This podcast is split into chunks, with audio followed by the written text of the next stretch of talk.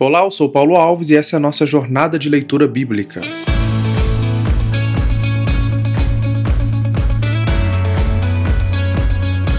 Nós estamos na carta de Tiago, ainda ah, olhando para os elementos que compõem a vida integral do servo de Cristo. Bom, nós chegamos no quinto e no último elemento, depois de percorrer aí em alguns trechos dessa carta, alguns princípios que Tiago coloca para nós ao longo uh, do seu ensinamento na carta como um todo, nós vimos que o servo pratica a palavra de Deus, o servo resiste às provações da sua fé com paciência, o servo tem autocontrole, que é um controle que vem do alto, controle que vem do Senhor, o servo também tem respeito, amor pelo próximo, misericórdia aplicada ao próximo e por fim, o servo de Cristo, o servo de Deus, tem uma vida de oração.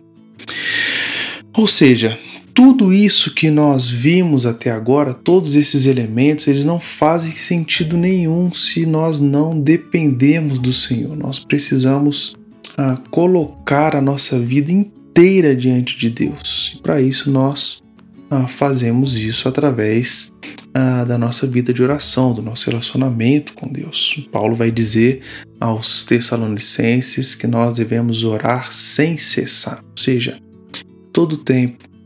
Ah, nós também sabemos que o Espírito Santo que habita em nós, ele intercede por nós junto ao Pai, ou seja, aqueles que foram é, salvos por Cristo, foram regenerados e tiveram então o seu relacionamento restabelecido com Deus, esses também ah, têm o Espírito Santo, e esse Espírito ele é quem intercede por nós. Mas nós temos também a alegria, nós temos o privilégio, nós temos a responsabilidade de falar com Deus. Já parou para pensar nisso? Já parou para pensar que você tem um acesso direto, sem interferência, com aquele que criou o universo?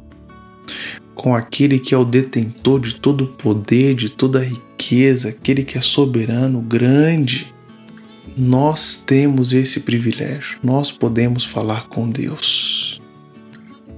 Cristo nos possibilitou isso através da sua obra de amor, seu sacrifício por nós. E Tiago vai dizer: Confessai, pois, os vossos pecados uns aos outros e orai uns pelos outros para vocês serem curados. Muito pode em sua eficácia a súplica do justo. Interessante a gente olhar para o que o Tiago está dizendo aqui e ver a necessidade de confessar uns aos outros nossos pecados, de colocar as nossas dificuldades. Nós não precisamos uh, nos, não precisamos temer por causa disso ah, o que vão achar dos meus erros, o que vão achar dos meus pecados, o que vão achar disso ou daquilo.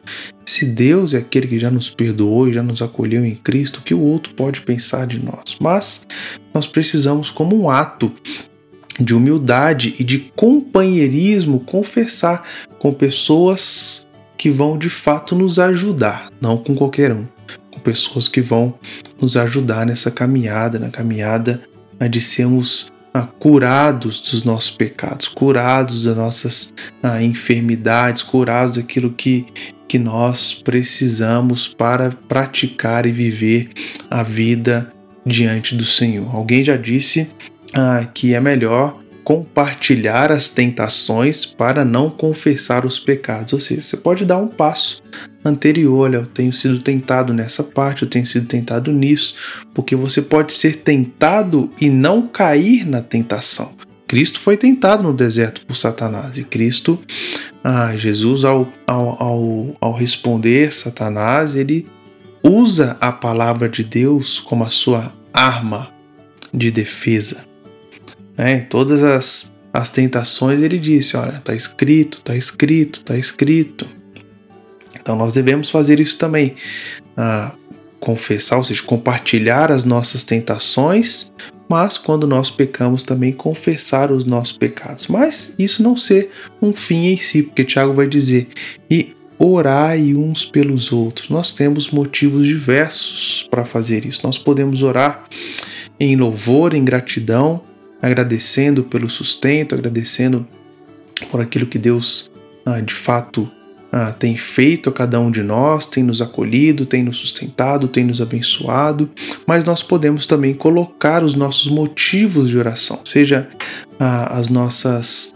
Ah, como o Tiago está dizendo aqui, né, os nossos pecados, aquilo que a gente luta, mas também o nosso desejo de conhecer mais o Senhor, de ter oportunidades para falar do Senhor ou qualquer outra coisa né, que nós podemos colocar diante de Deus, confiando que Ele pode realizar que ele vai dizer aqui no finalzinho desse versículo. Versículo 17: Muito pode em sua eficácia a súplica do justo, do justificado.